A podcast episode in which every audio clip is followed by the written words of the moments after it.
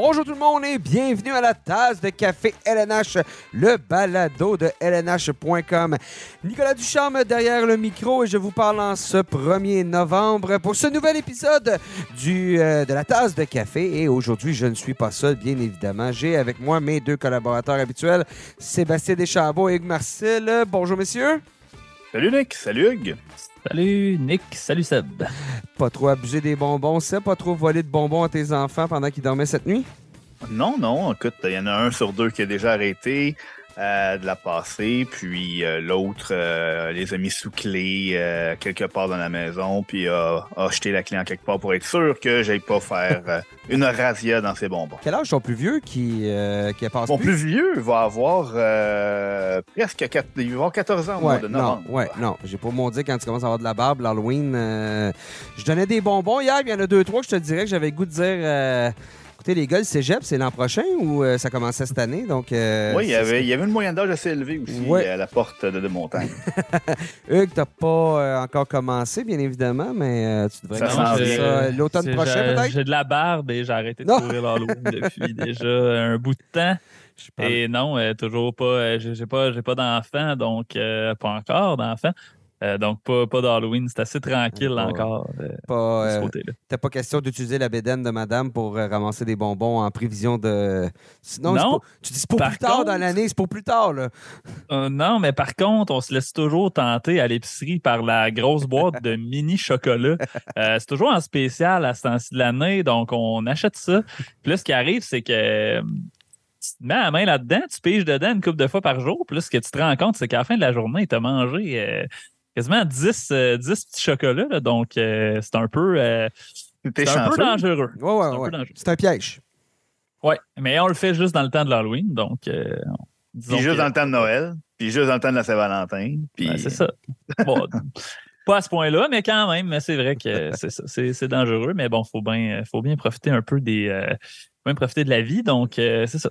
Abuser des bonnes choses. Exactement. Alors, euh, chers auditeurs, ben, avant qu'on commence, je vous dis, si vous nous écoutez, euh, si vous écoutez le balado sur le site web de lnh.com, ben, sachez qu'on est disponible sur toutes les plateformes de diffusion balado. Faites une recherche, la tasse de café LNH. Vous allez nous trouver. Abonnez-vous, suivez-nous, comme ça vous êtes certain de ne jamais rater un balado, un épisode. Avant de se lancer dans ce qu'il va y avoir aujourd'hui à l'émission, euh, je pense que je veux, je tiens à offrir euh, toutes mes condoléances euh, à la famille d'Adam Johnson qui est décédé. Plusieurs, vous l'avez sûrement vu, là, du côté de qui évoluait dans la Ligue d'Angleterre, la Ligue élite de hockey d'Angleterre, qui est décédé dans, la, dans la nuit de samedi dernier. Donc, tragédie, vraiment. Des, le, monde du hockey qui est un monde assez serré. Johnson qui a joué pendant deux saisons, un total de 19 matchs avec euh, les Penguins de Pittsburgh, a roulé aussi sa bosse, avait joué dans la NCAA, a joué dans la Ligue américaine de hockey. Là, il était rendu avec les Panthers de Nottingham euh, du côté de l'Angleterre. Euh, une tragédie comme on souhaite jamais, jamais voir malheureusement. Donc, toute l'équipe de LNH.com, toute la Ligue nationale de hockey, une pensée pour ses proches, pour ses coéquipiers et tous ses amis. Aujourd'hui à l'émission, on va, euh, ben écoutez, on va, on va euh, parler un petit peu. On va avoir Robert Laflamme qui va joindre à nous discuter de la classique héritage qui se déroulait à Edmonton au stade du Commonwealth euh, ce week-end. Robert était sur place, donc euh, parler un peu de, de comment ça s'est passé tout ça, ce deuxième match en plein air du côté d'Edmonton. On se souviendra qu'en 2003, il y avait eu le tout premier, la toute première classique héritage. On parlait des Canadiens de Montréal aussi les derniers jours, les Canadiens qui sont ça va bien, somme toute, ça va bien? Ça commence même à être. euh, on- je pense que on commence un petit peu à utiliser le mot surprise, mais euh, les jeunes qui font le travail du côté du tricolore. On fait un tour de l'actualité dans la Ligue nationale de hockey, ce qui se passe, les dernières nouvelles, les nouvelles des dernières heures, derniers jours. Et finalement, ben, notre premier spécial Poolers en saison cette année. Donc, euh, on va analyser un peu ce qui s'est passé depuis le début de l'année, les joueurs qui sont des surprises, les déceptions et les joueurs justement qui pourraient venir remplacer ces Donc, quelques, conseils de notre part pour euh, votre pool de hockey. Mais tout d'abord, on discute de la nouvelle de la journée, probablement même la nouvelle de la semaine, c'est-à-dire le départ de Pierre Dorion du poste de directeur général des sénateurs d'Ottawa. Dorion qui, euh, bon, a démissionné, c'est le terme qu'on a utilisé, a démissionné euh, de son poste à la suite d'une rencontre avec le nouveau propriétaire Michael Endlauer. Euh, on a fait l'annonce un peu plus tôt aujourd'hui, sur, sur, en après-midi, mercredi. C'est, euh, messieurs, c'est, une grosse, euh, grosse nouvelle parce que Dorion était, j'ai, presque le goût de dire Monsieur Sénateur, là. Euh, était là depuis combien de temps? Dorion était là depuis vraiment longtemps au poste de directeur général. Lui était là 2016, je pense. Ah, ben, il était dans l'organisation depuis 2007, je crois. Il a commencé comme je crois que c'était directeur du recrutement amateur. Après ça, il a été DG adjoint avant de devenir DG. Donc, il a occupé, euh, il a occupé plusieurs rôles. Euh, et là, je confirme, moi, il était là depuis la saison 2007-2008. Fait que euh, oui, de dire que c'est monsieur sénateur, c'est assez, assez précis, effectivement. C'est assez vrai. Oui, exactement. Il, était, je pense, DG depuis 2016, en mémoire est bonne. 2016-2017, exactement. Donc, tu sais, c'était bon. Euh, ce qu'on a reproché à, Dorion, et soyons francs, Michael Lauer a été assez euh, transparent, merci, a parlé de deux, deux qui avaient fait surface. Premièrement, euh, le dossier Shane Pinto qui a été congédié, euh, congédié excusez, suspendu pour 41 matchs pour. Euh, bon, c'est relié à des paris sportifs, là, donc la Ligue, la Ligue nationale de hockey qui l'a suspendu la semaine dernière. Et l'autre dossier, c'est la transaction qui a avorté, ou du moins qui n'a pas avorté, lorsque les sénateurs ont échangé Evgeny Dadonov au, au Golden Knights de Vegas avant la saison 2021-2022, euh, en retour d'un troisième choix, Nick Holden. Euh, ben, ce qu'on expliquait, c'est qu'à l'époque, euh, Dadonov avait une liste de, de, avait une clause de non-échange à certaines équipes qui étaient sur une liste et cette liste-là n'a pas été transmise aux Golden Knights. Donc, les Golden Knights, ont, lorsqu'à la date limite des transactions, ont décidé d'échanger euh, Dadonov aux Ducks d'Anaheim, ben, on se souviendra que la transaction avait avorté. Euh, ça avait causé une, bonne problématique et du côté de, Vegas, on avait été obligé de garder euh, Dadonov. Et là, ce qu'on a su plus tôt en journée aujourd'hui, c'est que les sénateurs allaient être pénalisés, c'est-à-dire allaient perdre un choix de première ronde, soit en 2024, 2025 ou 2026 par rapport à ce dossier-là. Et euh, Endlauer était assez clair, hein, c'est la goutte qui a fait déborder le vase. Exact. Puis, euh, bon, M. Endlauer, qui n'était pas présent à l'époque, lui se retrouve avec ce dossier-là, euh, a reconnu que c'était l'organisation qui était dans le tort, pour l'intention d'aller en appel. Euh, l'équipe est imputable de, les, de ses fautes. Et c'est le mot qui c'est le mot qu'il a beaucoup utilisé, hein, imputabilité, accountability en anglais là. Exact. Donc, euh, pour ce dossier-là, il faut, savoir qu'il disait que ça, faisait environ une semaine qu'il était en possession du, rapport.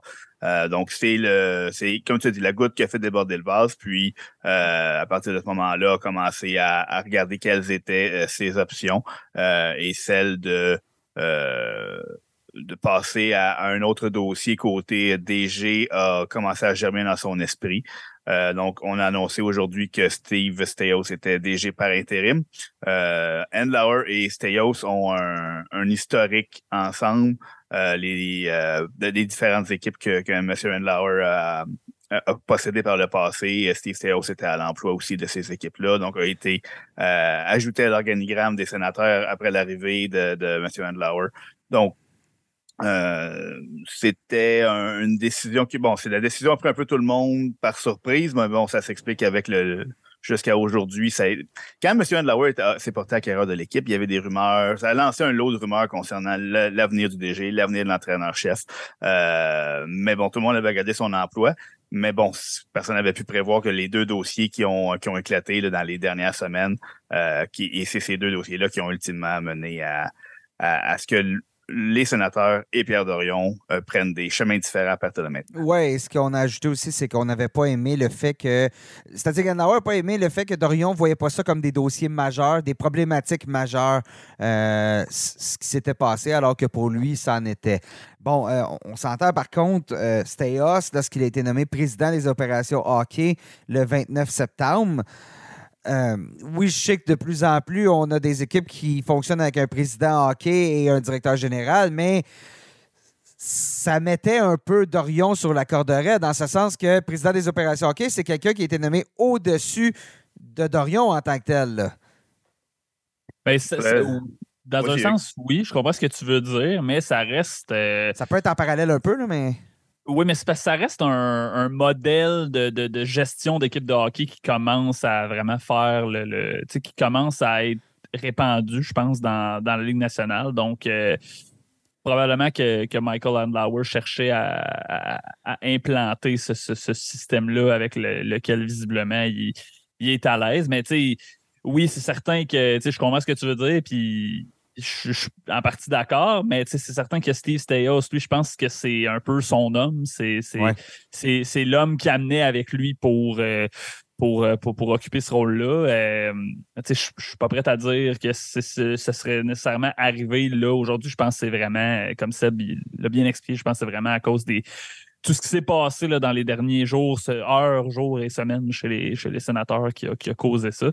Mais effectivement, euh, c'est un nouveau propriétaire, c'est une, nouvelle vision, puis c'est quelqu'un aussi, je pense, qui euh, qui veut, euh, je ne sais pas si je peux emprunter cette expression-là, mais mettre Ottawa sur la map. Euh, là, les sénateurs, on sent qu'ils tournent le coin de leur reconstruction. On sent que Michael Andlauer, c'est un peu ce qu'il a dit quand il a été embauché. Là, lui, il veut que il veut que les sénateurs se démarquent dans les marchés canadiens. On en, on en parle beaucoup dans ce coin-là d'Ottawa, pas d'Ottawa, de Toronto, de, de, Montréal. Mais il veut aussi que, il veut qu'Ottawa prenne sa place dans ce, dans, dans, dans, dans, ce gros marché-là de la, de, la, région.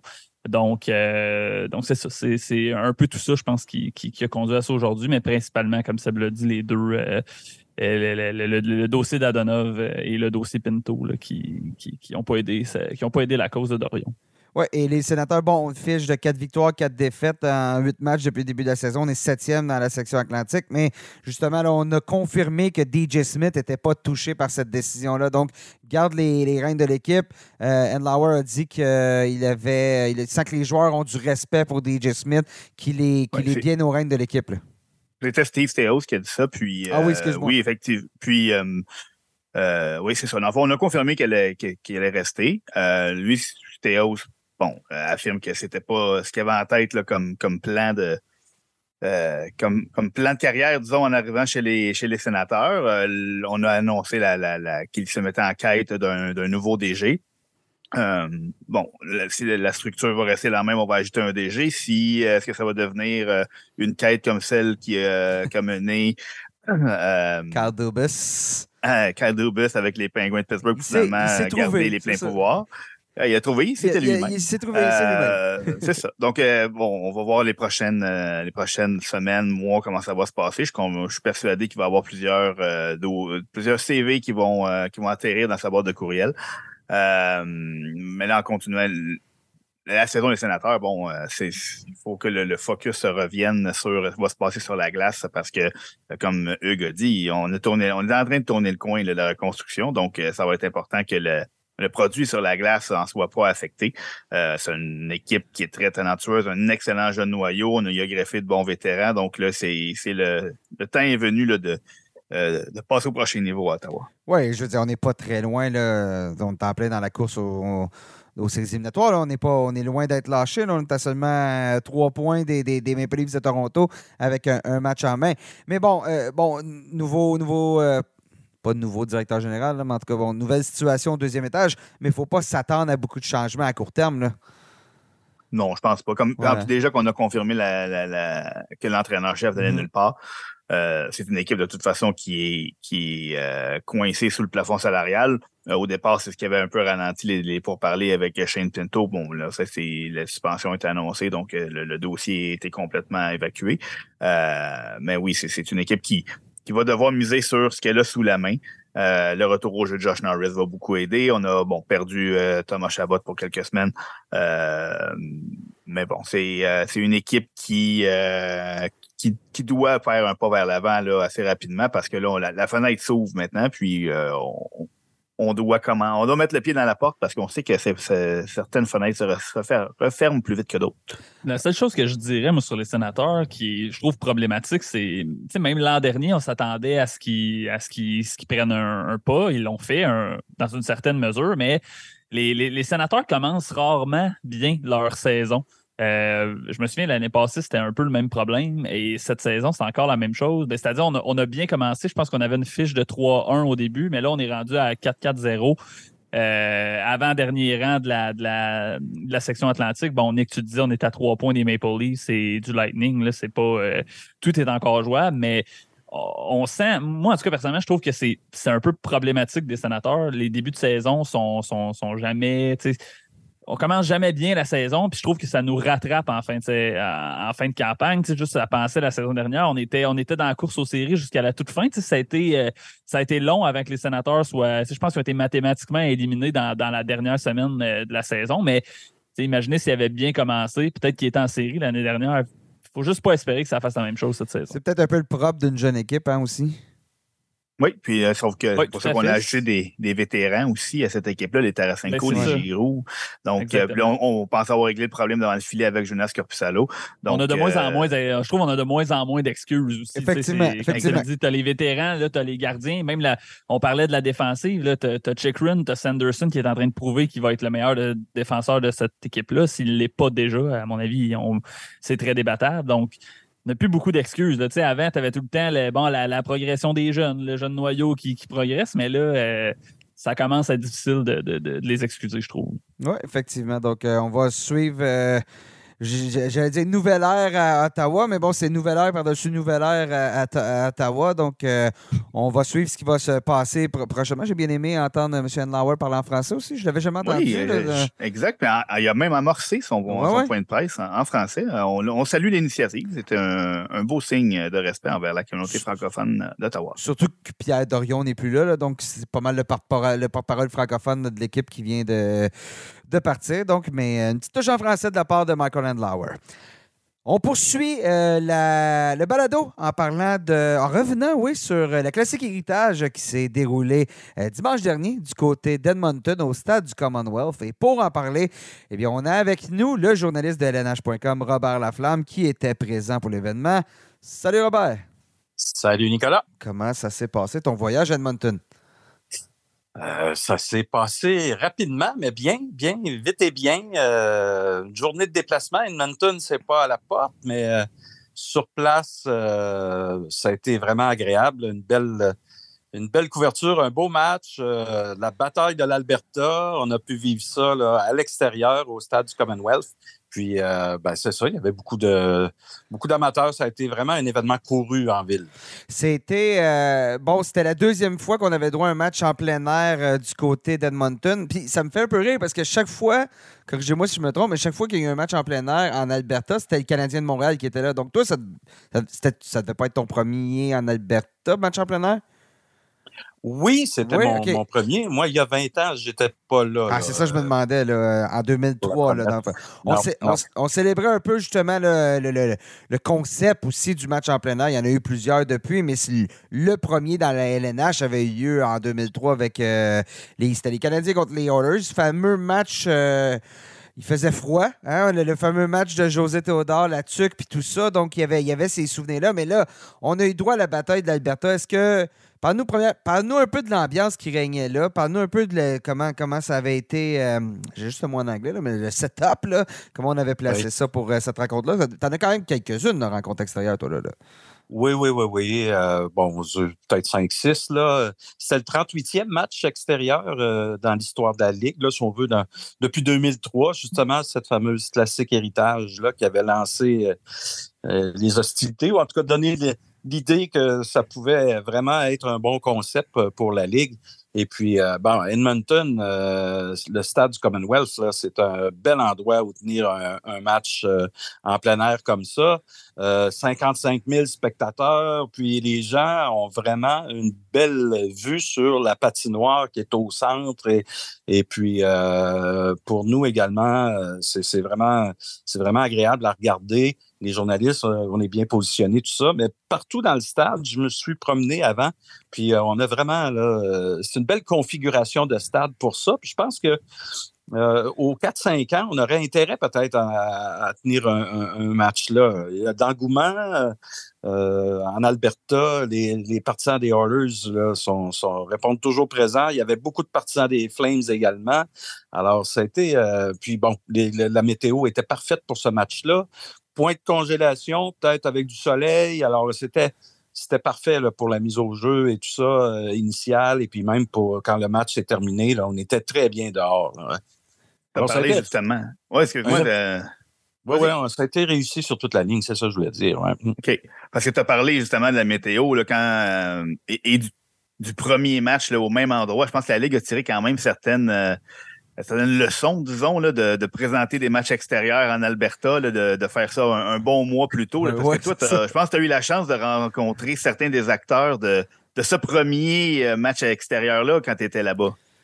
Oui, ben c'est ça. Euh, on avait, on a eu la, bonne idée d'inviter euh, euh, d'anciens joueurs qui ont pris part au match en 2003. Il y en avait trois des Canadiens de Montréal, José Théodore, Stéphane Quintal et Steve Bégin.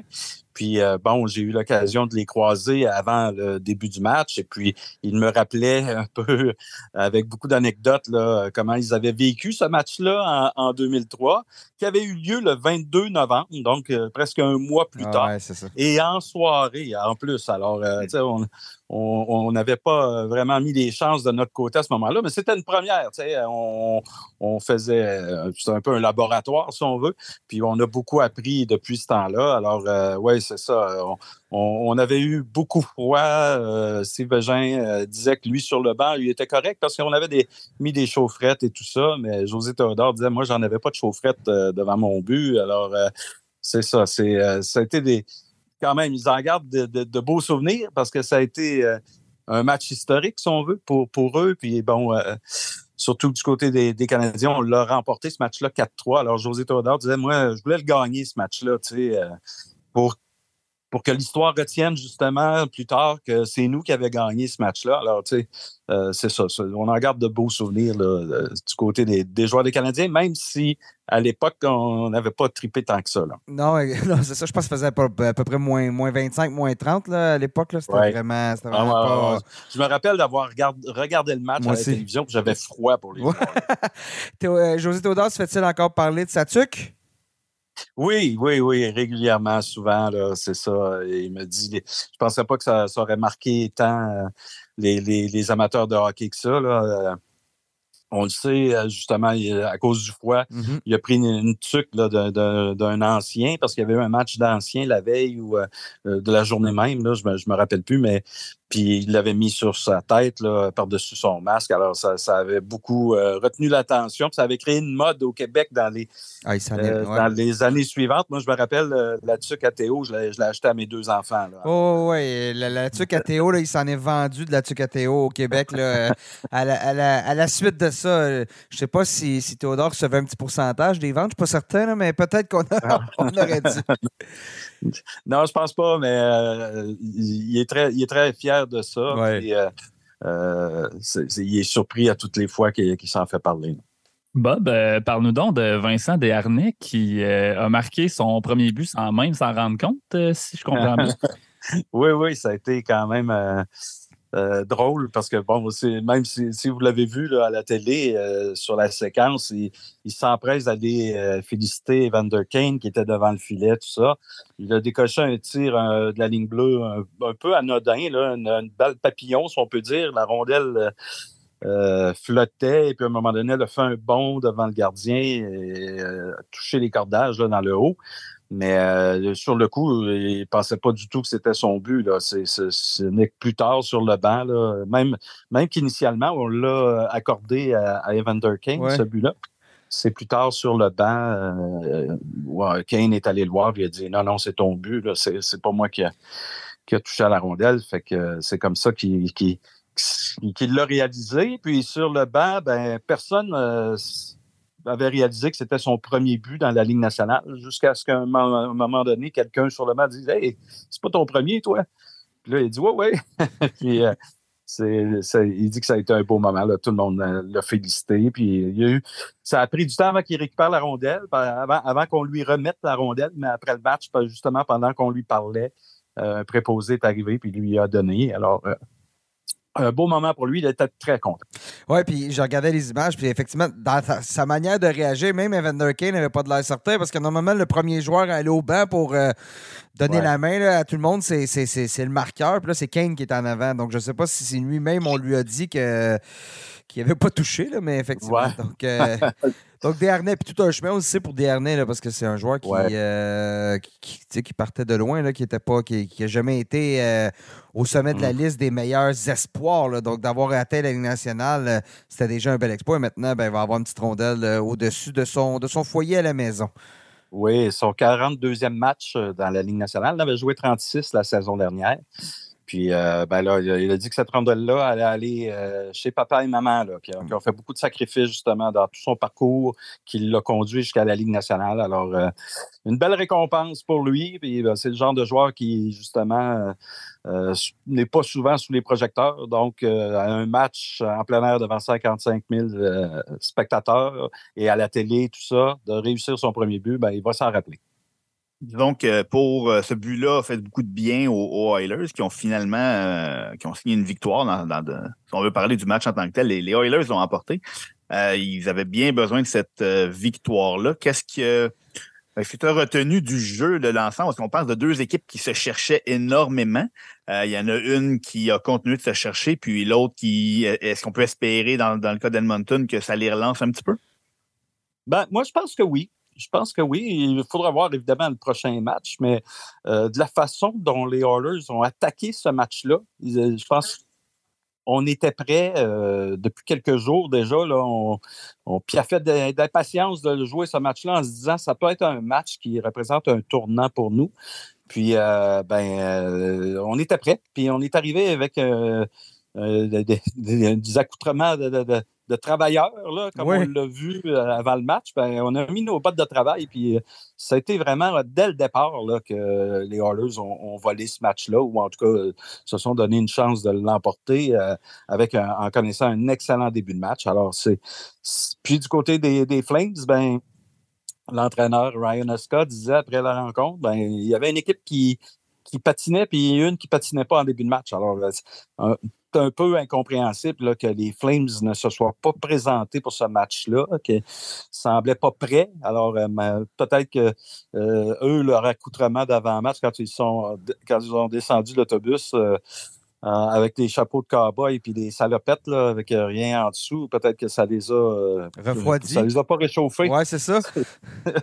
ça les a peut-être refroidis un peu. On ne sait pas. Mais en tout cas, les, les Oilers vraiment ont passé un message. Puis après le match, en parlant avec les joueurs et tout ça, euh, on, se disait qu'on était confiant, qu'on venait, de, repartir la machine. Alors, euh, ce serait intéressant. C'était le retour de Connor McDavid. Alors, euh, pas connu un match exceptionnel, bien fait, bien joué, mais une passe. Mais bon, pour les matchs à venir, il faut peut-être s'attendre à ce que McDavid, là, également, reparte la machine en grand pour, pour les Oilers. Oui, bon, euh, pour les Oilers, justement, peut-être un tremplin ce match-là, mais pour les Flames, tu sentais-tu le bouton panique commencer à appuyer un peu partout dans, le vestiaire?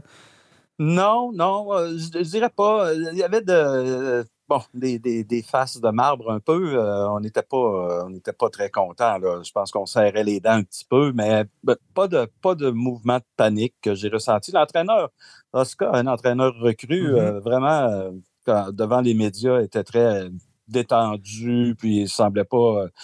Euh, je dirais pas qu'il était au-dessus de ses affaires non plus. Là. Il est préoccupé, mais on n'a pas senti euh, de nervosité ou de stress particulier chez lui. Il disait juste, euh, là, à 5 contre 5, il va falloir, euh, va falloir marquer des buts, là, puis même dans les unités spéciales, en avantage numérique, mais surtout à 5 contre 5, les, Flames ont de la difficulté là, à trouver le fond du filet. Puis bon, il a même mentionné à un moment donné que euh, l'absence de Jacob Pelletier n'aidait pas en, ce sens-là. Alors, euh, Pelletier, on le sait, est blessé. Puis bon, visiblement, peut-être pas de la saison. visiblement, il avait des grandes attentes pour Jacob Pelletier parce que c'est toujours, bien, toujours bien un joueur recru. Là. Oui, c'est ça. Puis bon, euh, Jonathan Huberdeau m'a donné de ses nouvelles un peu. Euh, il disait que bon, son moral avait été euh, bon. C'est sûr qu'une blessure comme ça, qui, qui, hypothèque toute une saison à son âge, là, c'est pas Jojo. Mais Jonathan me disait, moi, je lui ai dit, on se parle régulièrement, puis je lui ai dit, regarde, tu vas sortir plus fort de cette épreuve-là, puis dès que tu veux en parler ou que tu as, le goût de jaser, tu m'appelles, puis on, s'en parle. Alors, c'est ça. Il peut compter au moins sur euh, Jonathan Huberdeau pour le soutenir dans, ces moments difficiles-là pour lui, là, pour cette année euh, qui, qui, est comme perdu dans son développement. Ça me souvenir, Pelletier, c'est une blessure genou? Euh, à l'épaule. À l'épaule, oui, c'est l'épaule j'ai. Oui, c'est ça. Donc, donc possiblement, possiblement, saison, on verra bien. Robert, merci d'avoir de nous avoir donné des, des nouvelles de l'Ouest canadien. Ben, ça me fait plaisir. Là, tu es revenu. Merci, Bob. Retour au Québec. Là, Merci. Euh, oui, salut les gars. C'est toujours, euh, toujours le fun d'aller faire un petit tour dans l'Ouest comme ça. Euh, on renoue avec des, des, des, des collègues, des, collègues francophones là-bas à Radio-Canada et tout ça. Puis ils sont, toujours intéressants de, de, jaser, de les rencontrer. merci encore, Bob. Salut, Bob. bon congé. Salut. Salut. Salut, salut Seb.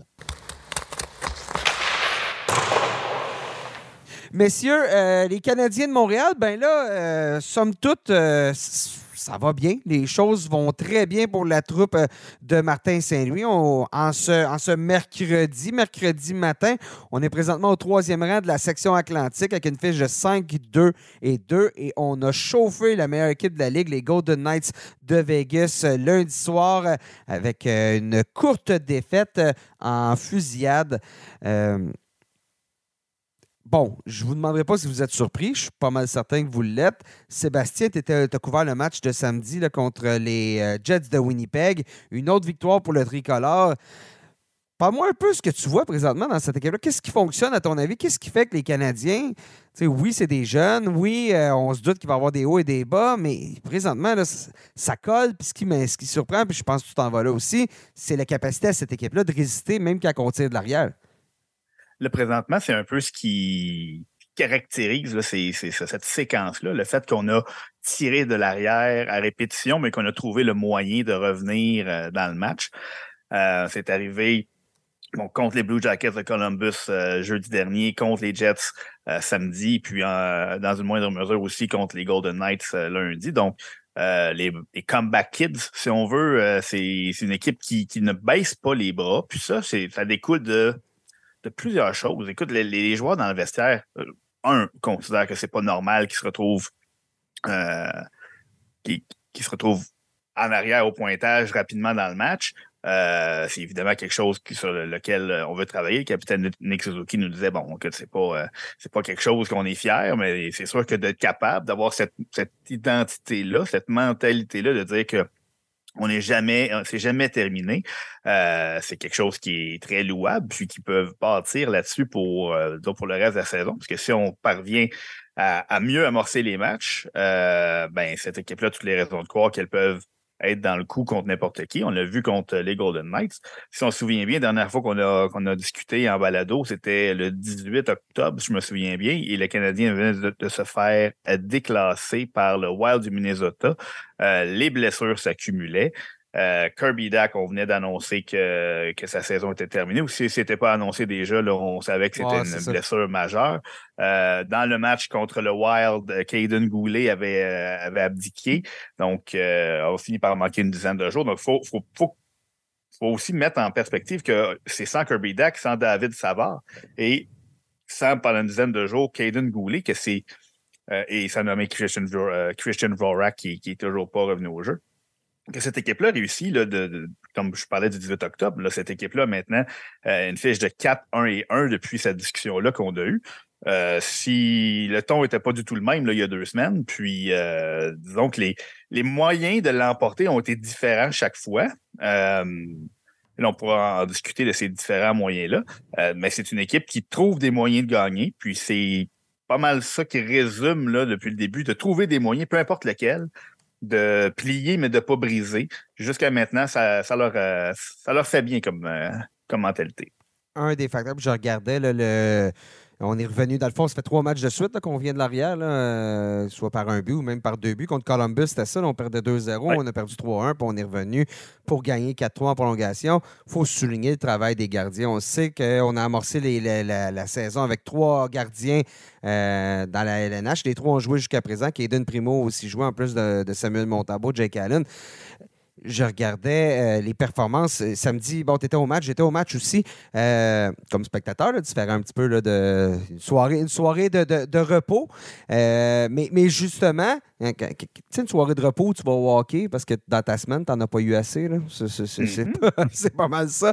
Mais je regardais les, les statistiques avancées présentement parce que j'aime beaucoup regarder ça. Puis au niveau des buts, But sauvé présentement. Jake Allen fait très bien.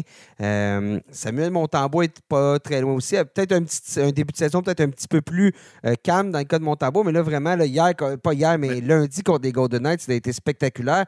Puis Caden Primo qui a, fait, qui a bien fait, lors, somme toute, lors de son premier match. Euh, je m'attendais. Il faut pas oublier que Montambo était, c'était lui qui était devant le filet lors de la débandade là, de, contre le Wild. Euh, ça n'avait pas très bien été pour Samuel Montembeau, mais aussi pour l'ensemble des joueurs devant lui. Euh, n'avait pas paru au sommet de son art, mais l'équipe devant lui ne l'avait pas aidé à bien paraître. Euh, pour ce qui est de Jake Allen, lui, ça fait bon, ça a été coup-ci coup-ça contre les Maple Leafs dans un match euh, hautement divertissant, mais pas très réconfortant pour, pour ceux qui regardaient le rendement des gardiens. Ce match-là, le, le 6-5 contre Toronto. Mais depuis, c'est trois matchs on ne peut plus solides pour euh, Jake Allen. Et puis, comme tu l'as dit, Samuel Montembeau, euh, même s'il n'a pas été très occupé durant les trois premières périodes contre Vegas, euh, a été étincelant en, prolongation et même en fin de troisième période. Donc, c'est très encourageant, disons, le, rendement des gardiens depuis quelques semaines. Ouais, J'ai l'impression que Nick et Seb, que Jake Allen, euh, on dirait que dans le rôle de numéro un, euh, lorsque, lorsque c'est lui qui doit être le numéro un et que soir après soir doit livrer la marchandise, souvent ça fonctionne un peu moins bien. Mais j'ai l'impression que dans un, je sais pas ce que vous en pensez, mais dans un rôle un peu d'alternance comme ça avec Montembeau, là, parfois, j'imagine qu'on va voir Caden Primo de temps en temps aussi parce que là, on est dans un système à trois gardiens, mais j'ai l'impression que ça fonctionne mieux pour lui. Euh, peut-être moins de pression, pas cette pression-là d'être le d'être le, gardien numéro un. Donc, on, sent peut-être ça aussi, je trouve, euh, du côté de Jake Allen, une espèce de euh, moins de pression, moins de, moins le besoin d'être l'homme de la situation devant le filet. Donc, je trouve que ça lui fait bien présentement. Peut-être que le même raisonnement s'applique à, Samuel Montembeau, parce qu'on a vu que durant sa carrière, Jake Allen, lorsque c'était le temps d'être le gardien numéro un, c'était pas toujours facile. Donc, euh, c'est peut-être ça qui joue aussi en faveur du Canadien. Mais en général aussi, j'ai le goût de parler des, vétérans, puis c'est un peu ce que. Euh, c'est un peu ce que Philippe Boucher euh, racontait dans sa chronique cette semaine sur le, sur le LNH.com. Mais pour la première fois, les vétérans des Canadiens, c'est plus juste des joueurs qu'on veut échanger à la date limite des transactions contre des, contre des choix au repêchage et des, euh, et, des, actifs pour, pour le futur. Là, je, prends par exemple Sean Monahan, qui est présentement le deuxième meilleur pointeur des Canadiens. Je veux dire, c'est pas, c'est pas juste un vétéran qui est là pour le leadership, pour aider les jeunes. C'est un joueur qui contribue offensivement. Euh, je pense à Mike Matheson qui a eu un début de saison un peu plus, euh, je parle sur la, feuille de pointage un peu plus, un peu plus discret. Mais là, présentement, livre la marchandise. Donc, il y a, oui, les gardiens, mais aussi, je trouve, les vétérans de l'équipe. Il y a aussi Tanner Pearson qui a connu un bon début de saison. Donc, euh, même Brendan Gallagher, Brendan Gallagher, je trouve, a, pris du rythme. Il a pris 3-4 matchs, là, mais je trouve que ces cinq derniers matchs, on voit plus le Gallagher d'époque. Oui, exactement. Donc, euh, tout ça mis ensemble, je trouve que ça, ça, explique peut-être les succès des Canadiens. En tout cas, ça fait en sorte qu'ils sont, euh, je pense, moins payés que beaucoup de gens s'attendaient à, à, les voir être. Une autre chose qui fait les succès des Canadiens, c'est euh, les performances de Caden Goulet. Lentement, mais sûrement, on le voit de plus en plus émerger. Seb, dans le match de samedi, j'ai trouvé que ça a été le meilleur défenseur des Canadiens. J'ai trouvé fait des. Vraiment, il a fait des des belles incursions. Je trouve qu'il est de plus en plus confiant offensivement, Goulet, lorsque c'est le temps de s'avancer, lorsque c'est le temps de, se pointer à l'attaque. Écoute, t'es pas le seul à avoir trouvé ça. dans le vestiaire après le match. Euh, les joueurs n'ont parlé à peu près que de Caden Goulet. Euh, le match qu'il venait de connaître. À son premier match, un retour au jeu. Euh, je pense que je trouve que Jake Allen, une première question de la part des médias concernait Caden Goulet.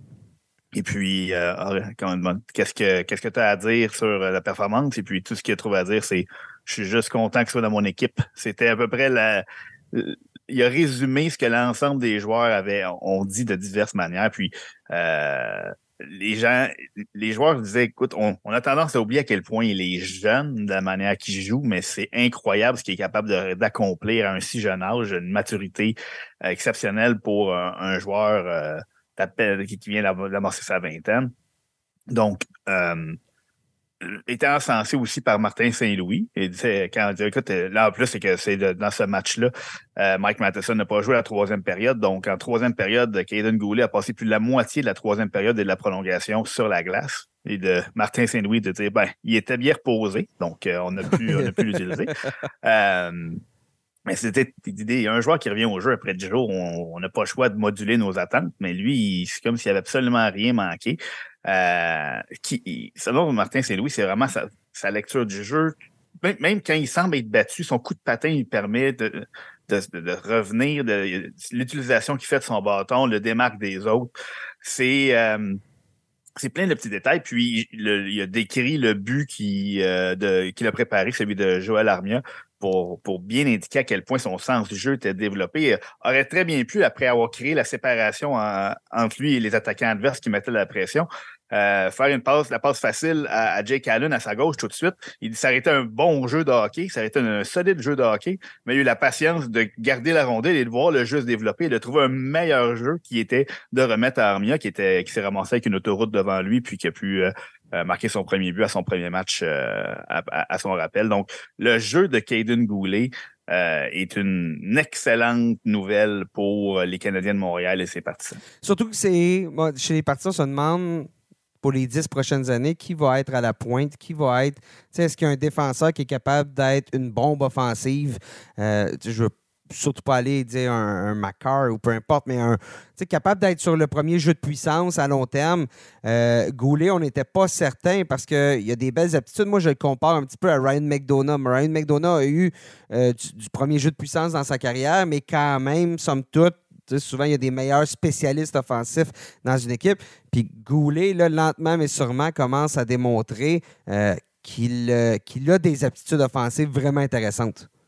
Moi, si tu veux euh, un, autre comparatif, j'aurais plus dit un, Alex Pietrangelo, peut-être, qui, qui est capable, sans, dire qu'il va devenir le prochain mm-hmm. Alex Pietrangelo, mais dans le sens où, il est très bon offensivement, mais ça ne sera pas même s'il a été euh, ton corps arrière du jeu de puissance euh, dans ses belles années euh, avec les Blues, mais là qu'on voit avec les, Golden Knights, quelqu'un d'autre peut occuper le rôle de, de corps arrière sur le jeu de puissance, mais lui, il va passer toutes les minutes difficiles sur la glace, va affronter les meilleurs éléments adverses et va quand même générer des choses, va pas se contenter de, de subir et de, plier. Non, il va prendre les choses en main. Il va non seulement neutraliser les choses euh, les, meilleurs éléments adverses, mais va créer de l'offensive en, plus.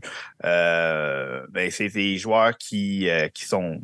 On ne faut pas se demander trop longtemps pourquoi on, cherche à sélectionner ces joueurs-là très tôt au pêchage, parce a des défenseurs qui sont capables de jouer des 25 minutes par match de qualité, d'affronter n'importe qui, créer de l'attaque. ça tombe pas des arbres, puis les équipes, ça les arrache. Oui, j'ai hâte de voir ce que ça va donner. En plus, je trouve Justin Barron joue du bon hockey. Euh, on ajoute à ça Lane Hudson qui, est, qui brûle tout dans l'NCA. Ryan Barr qu'on a, on a choisi au cinquième rang l'année dernière, l'été dernier. Euh, c'est intéressant. Ça va prendre un peu de temps, mais cette défensive-là pourrait rapidement être une des plus complètes de la LNH dans 4-5 ans. Il reste euh, deux matchs au voyage actuel des Canadiens qui vont être en Arizona demain contre les Coyotes et finalement les Blues de Saint-Louis samedi.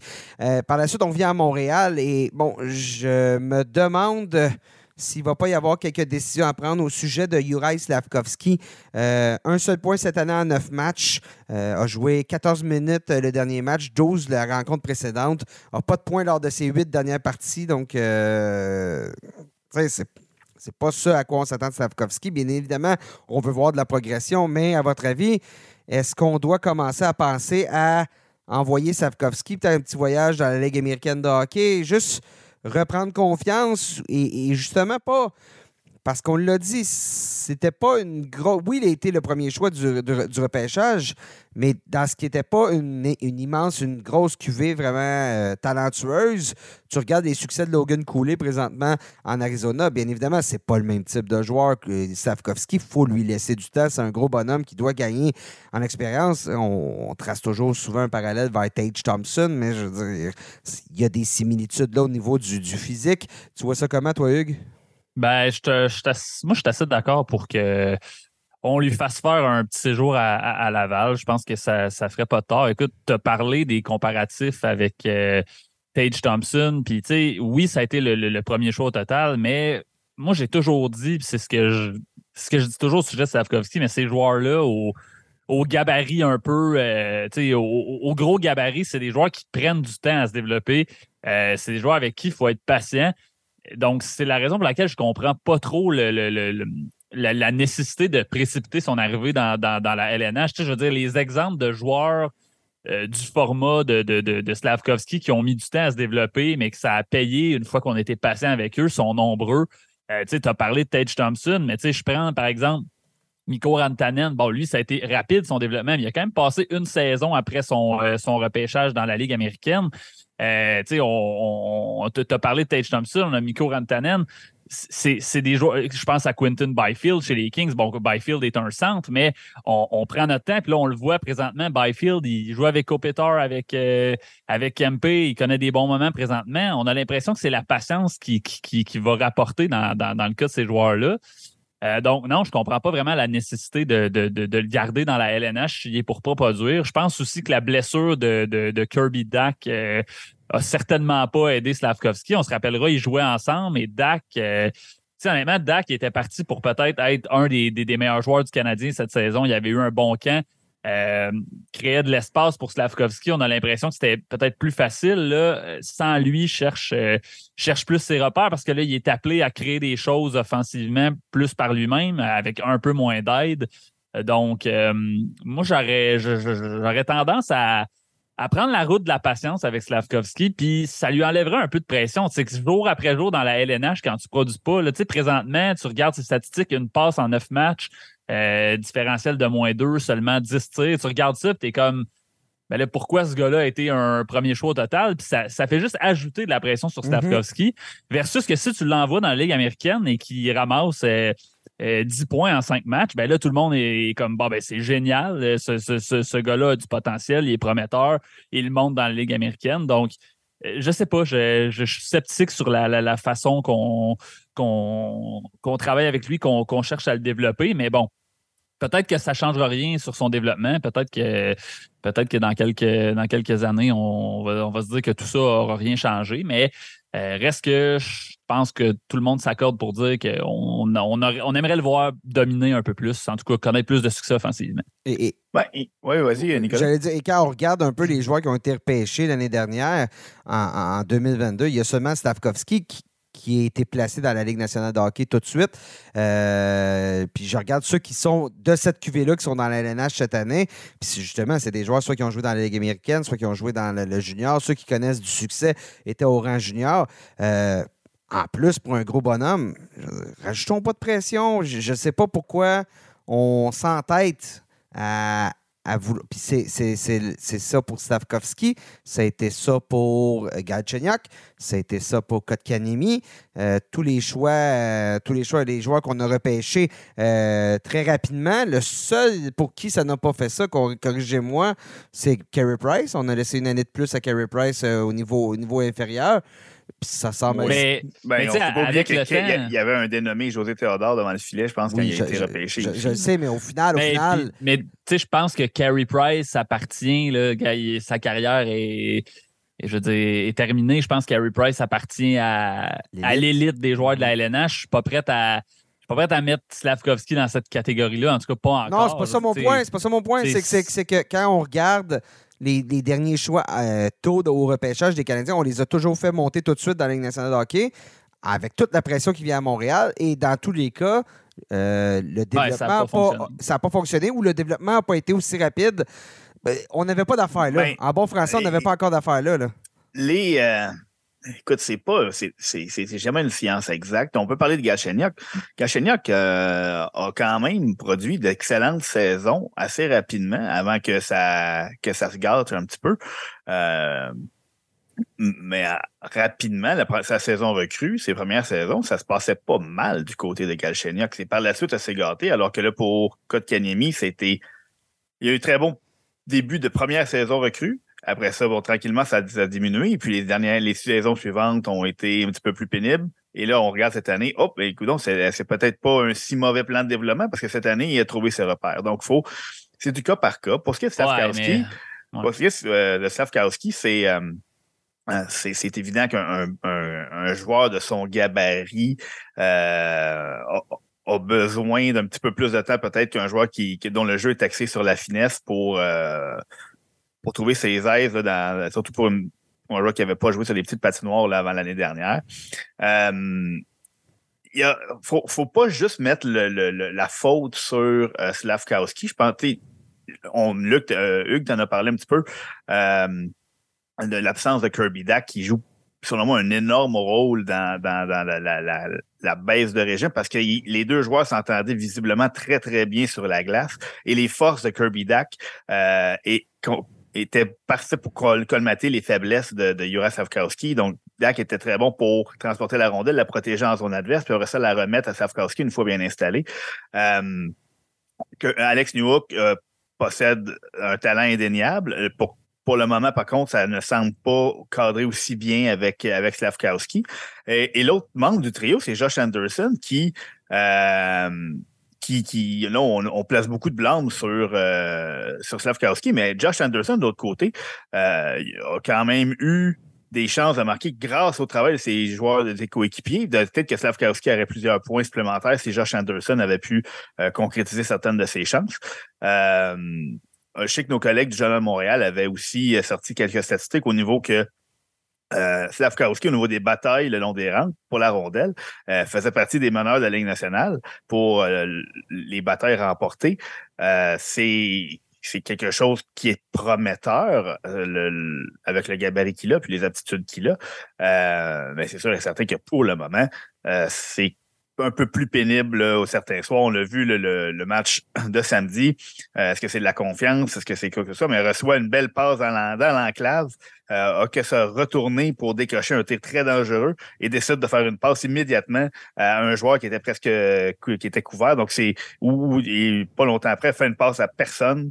Donc, c'est des, petits détails comme ça qui dénotent peut-être plus un manque de confiance. Puis, euh, Martin Saint-Louis disait il suffit peut-être d'un but, puis ça va s'envoler. Puis, euh, donc, oui, on peut toujours prêcher la patience, euh, même dans la Ligue nationale, le garder.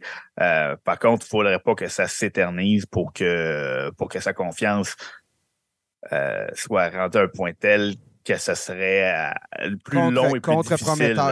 Exactement. C'est que ça vienne nuire à son développement. On poursuit le balado en y allant avec un petit tour d'horizon de l'actualité aux quatre coins de la LNH. Tout d'abord à Boston, suspension de quatre matchs pour euh, Charlie McAvoy, qui est allé d'une mise en échec illégale à la tête euh, de. Oliver euh, Ekman Larson. Voilà, oh, elle, du côté des Panthers de la Floride, j'avais un petit blanc, merci Seb. Donc, quatre, quatre, matchs de suspension. Et là, on a appris ce matin que Matt Grizzlick, blessé au haut du corps, absence à long terme, durée indéterminée. Donc, c'est une grosse perte du côté des Bruins. On connaît un superbe début de saison du côté de Boston et je pense que justement, les, gros points qu'on a été chercher depuis le début de l'année, ça va nous aider là, à, rester au sommet du classement parce que là, euh, euh, on vient quand même de perdre deux éléments euh, très, très, très importants de notre, de notre défensive.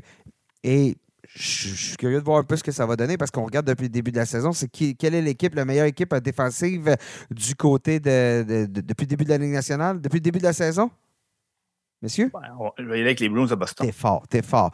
1,56 euh, buts moyen, en moyenne, 1,56 buts accordés par match depuis le début de l'année. Donc, c'est euh, en comparaison, les, Rangers qui sont la deuxième meilleure équipe, c'est deux buts par match. Les Golden Knights, 2,20. Donc, Jeremy Swayman, les neufs sur le marque, on se demandait si euh, la, qualité de leur travail allait se poursuivre cette année avec le départ de Patrice Bergeron. On le sait, excellent des deux côtés. Euh, ben, jusqu'à présent, ça, ça, fonctionne à merveille. Donc, premier Premier euh, défi dans la saison des Bruins, premier euh, caillou dans le soulier, si je puis dire.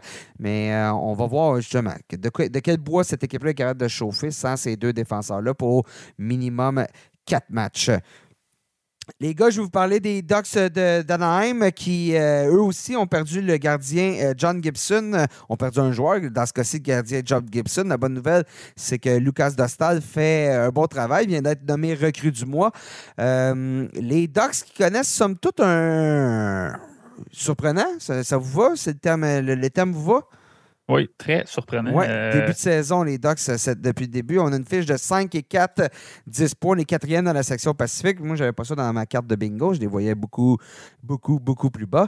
Et euh, bon, et, euh, donc ça, ça devrait, je ne veux pas dire étonner, je ne sais pas, voyez-vous ça tenir là, du côté des Ducks? Ben, moi, je non, pas particulièrement. je les vois pas. je pense qu'on les voyait dans, dans, dans, dans dans la cave du classement. Bon, là, avec ce début de saison-là, ils termineront peut-être pas au fin fond de la cave, mais je pense pas non plus que c'est une, équipe qui va se battre pour une place en série. Là, je pense que euh, ça va finir par se, replacer. C'est, long une saison de la LNH. Là. On, a juste, euh, juste un mois de fait. Euh, les équipes ont une dizaine de matchs de jouer. Donc, il n'y a pas vraiment encore de tendance établie. Je pense que c'est, mais ça reste un, bon début de saison. Moi, ce qui m'impressionne des Ducks, c'est, tu sais, je regarde les équipes qu'on a battues, euh, les Hurricanes de la Caroline euh, à domicile 6 à 3 le 15 octobre. Après ça, un gros voyage de quatre matchs contre des équipes euh, de l'Est. Euh, on, a, balayé ce voyage-là, dont les Pingouins de Pittsburgh 4-3. On a infligé une première défaite. Euh, je, me souviens, je me souviens bien, c'était la première défaite des Bruins. Euh, je pense qu'ils étaient invaincus avant d'affronter les Ducks la semaine dernière. On a aussi battu les Flyers 7-4 qui connaissaient, un bon début de saison. Donc, ça, c'est, c'est, surprenant. C'est une bonne chose. Et ben moi, ce qui me surprend, puis on on aura peut-être l'occasion d'en parler plus en détail plus tard dans le podcast, mais euh, c'est qu'on. je parle des, joueurs qui connaissent du succès chez les Ducks, mais c'est qu'on fait. On a ces succès-là sans une grande contribution de Troy Terry, Trevor Zegris. Tu sais, je veux présentement, Trevor Zegris a seulement deux, deux points, un but, une passe en neuf matchs. Troy Terry a. seulement cinq points et euh, malgré tout, on gagne. tu as parlé de Lucas Vestal, on a des bonnes euh, performances devant le filet. Euh, donc, une, bonne entrée en matière, je dirais, pour l'entraîneur Greg Cronin, qui semble, euh, qui semble être un gars assez intense euh, derrière le banc, qui semble avoir, avoir passé le message à, ses troupiers qu'il va falloir travailler, il va falloir être intense. et jusqu'à maintenant, ben, son, message passe, on n'a pas le choix de, de dire la raison pourquoi je voulais parler des Ducks, entre autres, c'est de la façon qu'on utilise Léo Carson, deuxième choix du dernier repêchage. On a décidé de vraiment surveiller sa charge de travail, ne pas lui faire disputer tous les matchs euh, depuis le début de la saison. Il en a joué cinq sur une possibilité de neuf. Jusqu'à présent, Carson, il a, euh, deux buts, deux buts, une passe, trois points au total. Donc, euh, pas mauvais, trois points en cinq matchs, ça regarde bien. Mais Qu'est-ce que vous pensez de cette façon-là de faire euh, de la part des Ducks? On a tellement été habitués justement de voir les recrues jouer les neuf premiers matchs sur une possibilité de neuf et ensuite être retourné dans, soit dans les mineurs, pas dans les mineurs, mais habituellement dans le junior ou en Europe, afin de ne pas écouler la première année de contrat. Mais là, on ne lui fait pas jouer tous les matchs. C'est une manière différente de passer. Vous en pensez quoi? Ben, c'est quelque chose qu'on voit souvent euh, au basket ou dans d'autres sports que le hockey on est vraiment habitué de voir les, joueurs, surtout les joueurs vedettes ou potentiellement vedettes, jouer tous les matchs. Euh, mais puis c'est pas lui dans un cas de on n'est pas satisfait de ton rendement, donc on, te, on te retranche pour que tu observé un petit peu le jeu de la passerelle. Non, c'était vraiment déjà décidé avant même que la saison commence. Faut pas oublier qu'il a été c'est une petite blessure à la fin du camp d'entraînement, donc ça retardait un petit peu ses débuts. Euh, mais avant même que ce, qu'il, se soit blessé, c'était déjà le plan. Donc, c'est un jeune homme qui a joué sur les pattes nord-américaines, euh, qui joue pour les, les nord-américaines pour la première fois de sa carrière. Donc, c'est une adaptation. Euh, on, tente, puis chaque jeune est, différent, évidemment. Donc, lui, on a jugé que c'était bon pour lui, pour, pour son développement, de ne pas le faire jouer tous les matchs, de voir plus souvent à l'entraînement, euh, travaille sur autre chose, puis que quand il joue, ben, qu'il soit capable de, de, s'établir comme le joueur qu'on souhaite qu'il soit. Euh, c'est différent. C'est euh, lui, il semble tout à fait à l'aise avec euh, le, plan qui lui a été présenté. Évidemment, il faut que ce soit les deux côtés, parce qu'il y en a un qui un des deux côtés qui font que qui fonctionne pas, ben euh, c'est voué à l'échec. mais c'est la première fois vraiment qu'on un peu. Tu sais, Shane Wright avait commencé un petit peu comme ça l'année dernière, mais là, c'est sauf que c'était pas nécessairement dit ouvertement. Nous allons garder Shane Wright le temps que euh, qu'on le fasse jouer euh, dans la Ligue américaine puis qu'on l'envoie dans le junior ensuite. C'était pas clairement dit dès le départ, alors que là, c'était su, tout le monde le savait. On va faire jouer Léo, euh, Carlson. pas tous les matchs. moi, moi j'adore ça, Nick et Seb. Je trouve que c'est une façon différente de fonctionner. Puis combien, combien de jeunes on voit arriver au mois de décembre, janvier, puis là, frapper un mur, là, tu sais, puis euh, arrêter de produire, arrêter de contribuer.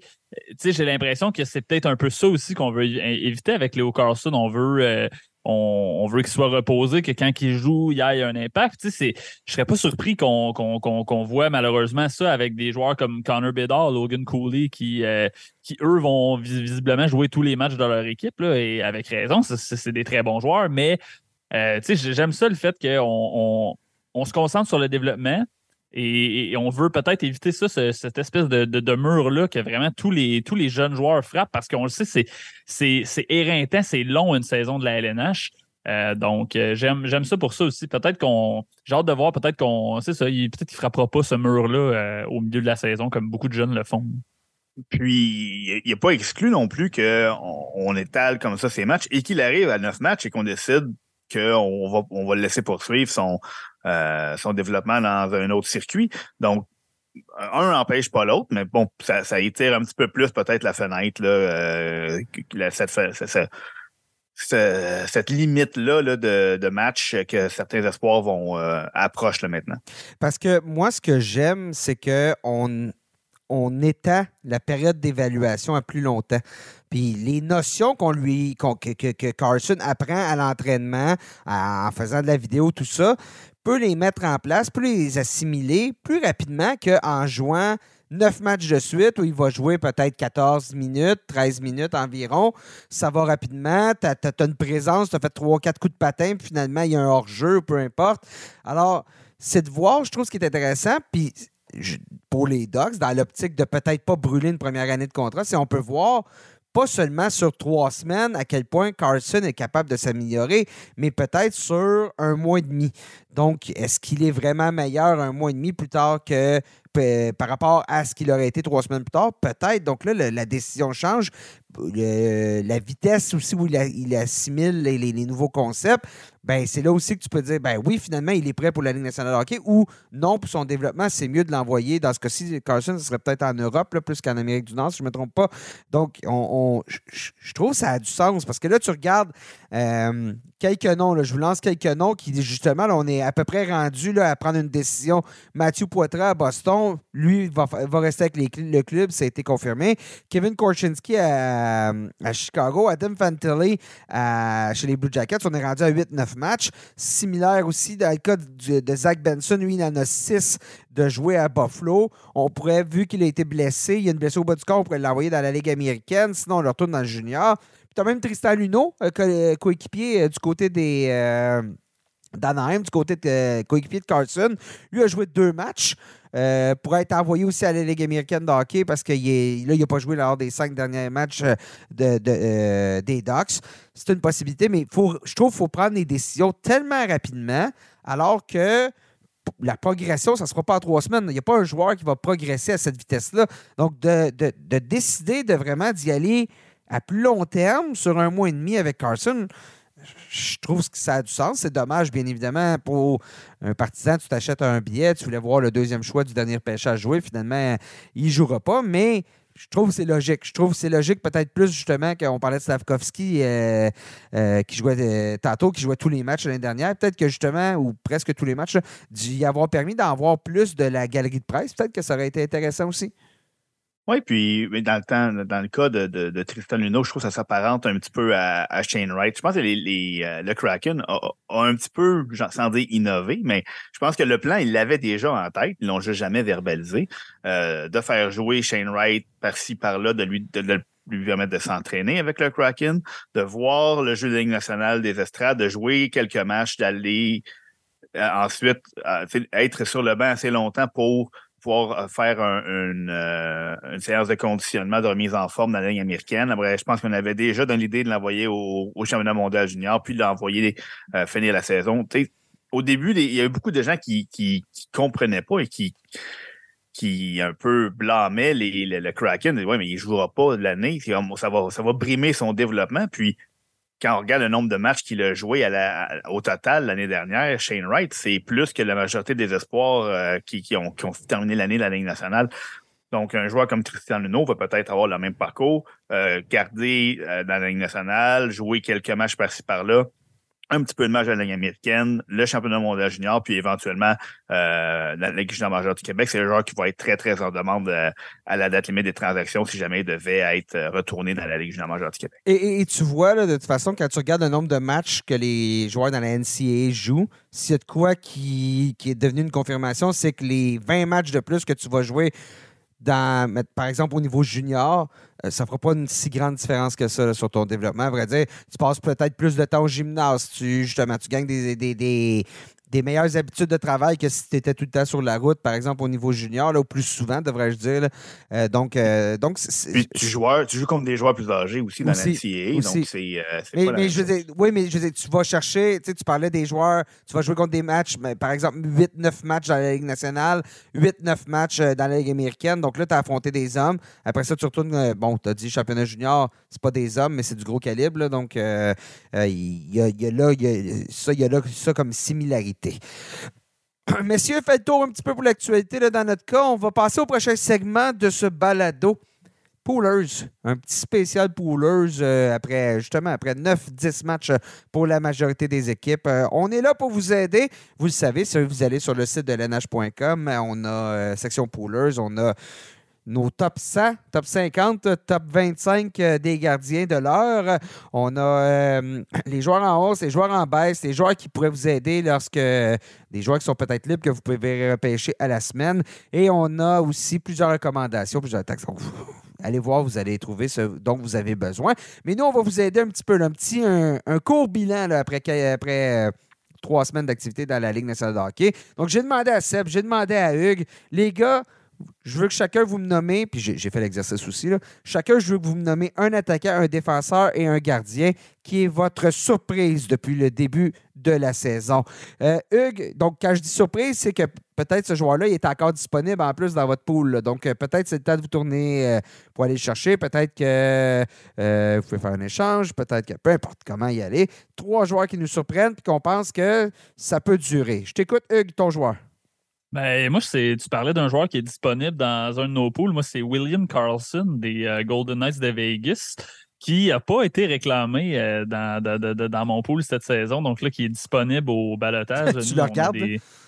Ben, euh, je le considère. on, a des, on a des balotages à date fixe, là, nous, donc il va probablement être très convoité. Présentement, au moment d'enregistrer, le meilleur pointeur des Golden Knights de Vegas.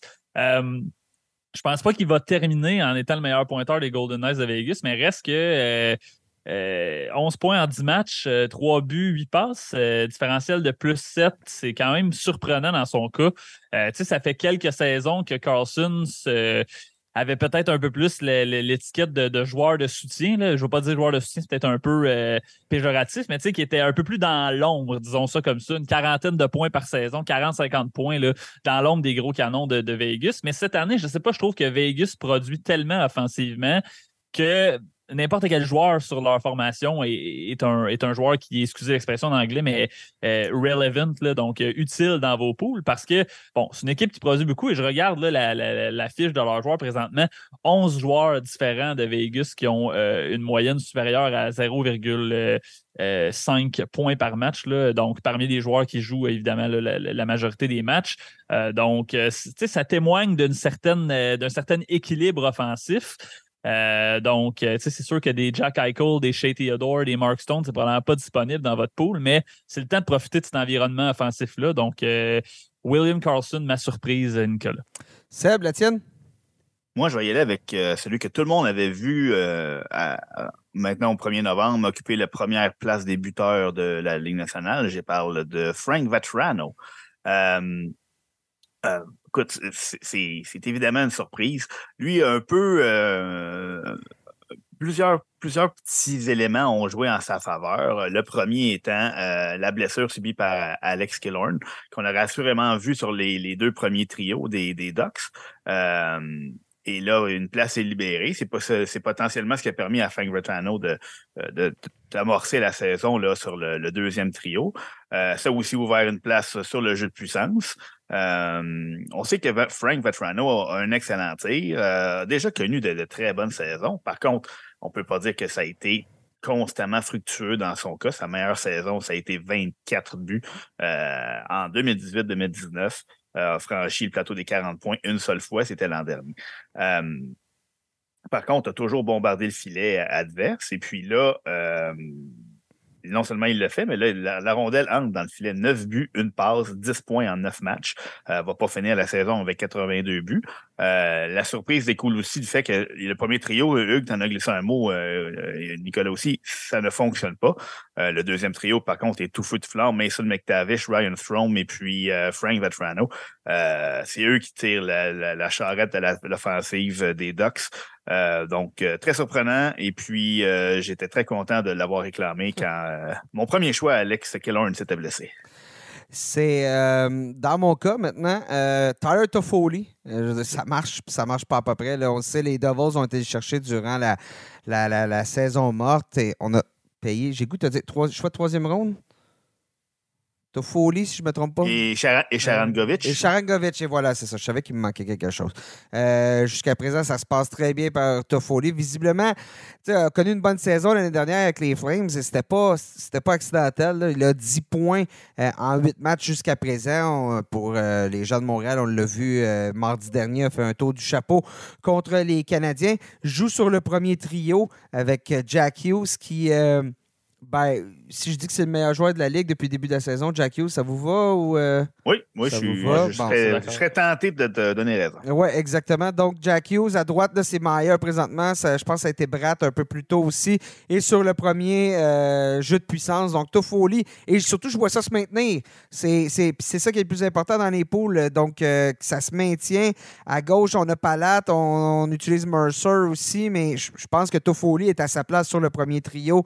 Euh, des, Devils. Donc, euh, ça devrait se poursuivre pour lui. C'est un joueur qui est probablement pas libre dans votre pool, mais euh, peut-être que c'est possible d'aller le chercher dans une transaction. En plus, dans les poules de masse salariale, c'est pas un joueur qui touche, qui touche la lune. Donc, joueur à cibler. En défensive, Seb, maintenant.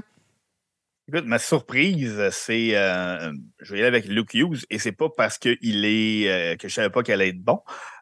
c'est surtout que je m'attendais je m'attendais à ce qu'il déloge éventuellement au fil des saisons Dougie Hamilton de son rôle de, corps arrière du jeu de puissance des Devils. Euh, mais ça n'aura pas pris huit matchs qu'il est déjà là. Donc, euh, déjà quatre points sur le jeu de puissance, euh, six points en huit matchs. On avait vu un aperçu de son talent l'année dernière, mais là, qu'il, qu'on lui confie les rênes comme ça de la, du jeu de puissance aussi rapidement. Euh, c'est de là que vient ma surprise, qu'on a déjà remis euh, le titre de défenseur numéro un ou environ là, à Luke Hughes au, dépend, au détriment de, de Dougie Hamilton. Ma surprise se situe là. La mienne, moi, euh, Pavel Mintyukov, du côté des Ducks d'Anaheim, on parle des Ducks depuis tantôt, c'est une jeune équipe, mais ça fonctionne bien. Et dans le cas de, ce qui est intéressant, c'est que lui aussi, comme tu disais, Seb, c'est déjà emparé du poste de, euh, premier défenseur, premier euh, jeu de puissance, devrais-je dire qu'on voyait aller. Au début d'année, c'était Cam Fowler, mais je pense que Cam Fowler, euh, on réalise qu'il peut être utilisé, Greg Chronic euh, réalise qu'il peut être utilisé de façon plus efficace à 5 contre 5, donc plus de temps de jeu, des missions peut-être plus, un peu plus euh, défensives aussi, il est sur le désavantage numérique. Et le fait que Jamie Drysdale n'est pas là. Ça aide aussi euh, à Mintukov. On lui a ouvert la porte et jusqu'à présent, il a amassé 6 points euh, lors de ses 9 premiers matchs. C'est un défenseur hyper offensif. On l'a vu l'année dernière euh, dans la Ligue de de l'Ontario. Donc, et lui, il est peut-être plus libre. Il a peut-être plus de chances que dans votre, dans votre pool, il soit libre. Donc, pense que c'est intéressant, surtout dans les ligues à long terme, s'il est là dans les ligues à long terme, sauter sur lui. Hugues, le Moi, je, pour, juste pour faire un peu de bout de chemin sur ce que tu dis sur Minchukov, euh, si j'étais un. Euh, quelqu'un, un pooler qui a, qui a Drysdale dans, dans, son pool, je commencerais à, être inquiet, honnêtement. Euh, je, je, je, suis de moins en moins convaincu que ça va être lui le, le, le futur carrière offensif des Ducks. Je veux dire, il y a tellement de compétition à, euh, à la ligne bleue de cette équipe-là, avec euh, non seulement Minchukov qui est là, mais il y a aussi euh, Olen Zellweger là, qui présentement ne joue pas avec les Ducks. Je crois qu'il est dans la Ligue américaine, là, à moins que je me trompe, mais euh, il y a du talent offensif à la ligne bleue des Ducks. Luno aussi, là, Tristan Luno qui est, dans, qui ouais, ouais, c'est ça. Mais tu sais, dans les, dans les défenseurs au mm-hmm. profil offensif, il y en a quand même mm-hmm. trois euh, solides avec euh, Drysdale, avec Minchukov, avec Zellweger. Donc, je me dis, je sais pas je sais pas qui va finir par avoir le dessus dans cette lutte à trois-là. Surtout avec l'état de santé fragile de, de Drysdale. Drysdale exactement. Je regardais sur Fantrax, là, Minchukov est repêché dans 1% des ligues. Ouais, c'est ça. Donc, donc, il y a des bonnes chances qu'il soit libre. Sauter dessus, attendez pas. Euh, euh, ouais, oui, vas-y. Ben, je vais avec ma, ma, surprise en défensive. Moi, c'est aussi un peu dans, le même ordre d'idée. À Philadelphie, on pensait que ça allait être euh, le, le, moment Cam York. Il y mm-hmm. avait plus de Tony D'Angelo. Ivan Provorov est parti. Là, on se disait le jeu de puissance appartient à Cam York et euh, devrait connaître euh, une saison d'éclosion. En tout cas, moi, c'est ce que je m'attendais parce que c'est toujours le jeu de puissance qu'on regarde euh, en premier quand il est question de la production offensive d'un défenseur. Eh bien, non, c'est Travis Sanheim, les gars. ça, je suis pas certain que vous aviez. vous aviez vu venir ça dans, votre boule de cristal. Travis Sanheim, qui est présentement à, 8 points, un but, 7 passes, qui joue très souvent sur la première vague du jeu de puissance. Là, c'est un peu, euh, un peu euh, bizarre comment ça fonctionne. Il ne euh, semble pas avoir de carrière offensif définie à Philadelphie. Parfois, John Tortorella utilise Travis Sanheim. Parfois, il va donner une chance à Cam York pendant un match ou pendant certaines séquences dans un match à Cam York. Mais reste que Travis Sanheim, comme je disais, 8 points en 9 matchs, est troisième défenseur le plus utilisé dans, la, dans la LNH présentement. Donc, il joue énormément que je me, je me dis, même s'il débarque du jeu de puissance, il joue tellement que c'est sûr qu'il va continuer à faire sa part de points. Donc, ça reste un, joueur qui, pourrait, qui pourrait vous aider. Je pense aux 22 tirs présentement. Mm. C'est bon pour cette catégorie-là également. S'il reste sur le jeu de puissance, il va amasser quelques points dans cette catégorie-là également. Donc, euh, je, trouve, euh, je trouve ça surprenant, mais je pense que je pense qu'il peut continuer à être quand même assez productif pour le reste de la saison. Peut-être pas 8 points en 9 matchs, peut-être pas 0.89 points par match. Euh, euh, jusqu'à la fin de la saison, mais quand même. Est-ce qu'il peut franchir le plateau des 40 points pour la, première fois de sa carrière? Peut-être bien, oui. Et j'ajouterais chez les Flyers, depuis le début de la saison, il y a quelques joueurs intéressants. Couturier, euh, je pense qu'on a près d'un point par match. Cam Atkinson, c'est la même chose. Donc, euh, Travis Connectney. Travis Connectney aussi. Donc, le, euh, jeune Bobby Brink aussi, qui, euh, joue sur la première vague du jeu de puissance des Flyers. Il, y a, eu des moments sur le premier trio avec Couturier, si je ne me trompe pas. Là, il est avec euh, Noah Cates et Joel Farabi. Ouais, donc, donc il, y a, quelques, quelques aubaines peut-être chez les Flyers, quelques joueurs libres. Couturier, soyons francs, le Couturier Atkinson, c'était des gros points d'interrogation avant le début de la saison. Donc, il y a peut-être quelques points intéressants, quelques joueurs intéressants là. Hugues, je te laisse poursuivre ton gardien surprise depuis le début de la saison? Euh, mon gardien surprise, oui. J'ai euh, Carter Hart, je reste chez les Flyers. Euh, un, peu, un peu pour la même raison. les Flyers sont surprenants. On ne s'attendait pas à les voir, je pense, connaître un aussi bon début de, saison. Je pense qu'ils vont être moins pires qu'on pense. comme tu disais, avec les, avec les, couturiers, avec les mhm. Connectnis, ça va tirer cette équipe-là vers le haut. Je pense pas qu'ils vont faire les séries éliminatoires, mais dans un pool, on ne peut pas tout le temps avoir le gardien d'une équipe qui, qui, va terminer premier de sa section, qui va faire les séries, qui va gagner la Coupe Stanley. Il faut aller piger chez les gardiens qui euh, jouent pour ces équipes-là, qui ne gagnent pas tout le temps, mais. Mais qui jouent euh, beaucoup. Qui, jouent beaucoup, puis qui jouent quand même bien. Tu sais, je veux dire, Carter Hart fera peut-être pas 30 victoires cette saison, mais présentement, euh, il, monte un pourcentage de 921, déjà un blanchissage, une moyenne de 2,30. Donc, si ces catégories-là entrent en ligne de compte dans votre pool, ben, tu sais, Carter Hart, c'est quand même un bon, euh, un bon gardien à aller chercher. Puis c'est un joueur dont la valeur, euh, dans les dernières années, avait un peu diminué. Je pense qu'il y a beaucoup de poolers qui avaient déchanté avec lui. Donc, euh, c'est peut-être le moment de, de, de, de, mettre la main sur lui avec un pooler qui y croit plus ou moins, surtout que les Flyers ont, on y croit plus ou moins, mais reste qu'il y a une certaine valeur à aller chercher dans ces, dans ces équipes-là. Carter Hart en, fait partie, selon moi. Est-ce que la magie de John Tortorella est en train de commencer à opérer euh, chez les Flyers? Hein, on le sait, c'est un joueur, c'est un entraîneur qui a fait beaucoup avec très peu euh, pendant quelques années à Columbus. Est-ce que c'est en train de cliquer? Là? Ben, écoute, c'est. C'est un entraîneur qui a hérité d'une équipe qui a été privée de son centre numéro un euh, pendant toute la saison, un de leurs meilleurs alliés. Et qui, avait, avait, un problème de culture interne au niveau de. Oui, on mais c'est qu'il pas pu. Même si tu peux changer la culture comme tu veux, si tu n'as pas tes meilleurs joueurs sur la glace, ça devient très difficile. Euh, Cam Atkinson puis Sean Couturier. Euh, et il y a un joueur comme Cam Atkinson qui a déjà un lien avec Tortorella aurait pu l'aider peut-être à faire passer ce message-là, cette culture-là, plus rapidement que, qu'en étant dans les estrades pour la, totalité de la saison en raison de blessures. Euh, même chose pour un champ de couturier. Donc, euh, puis on remonte plus loin avant ça, même Ryan Ellis, là, qui, qui, était supposé être leur, leur défenseur numéro un, puis qui a joué euh, cinq ou six matchs dans l'uniforme des Flyers. Donc, euh, il ne pouvait pas faire de miracle. Et là, on voit bien que, que que maintenant qu'il a les éléments sous la main, qu'il a une saison de plus avec cette équipe-là, euh, on sait que Tortorella est un entraîneur exigeant, qui réussit quand même souvent à, tirer le meilleur des équipes qu'il dirige pendant un certain temps.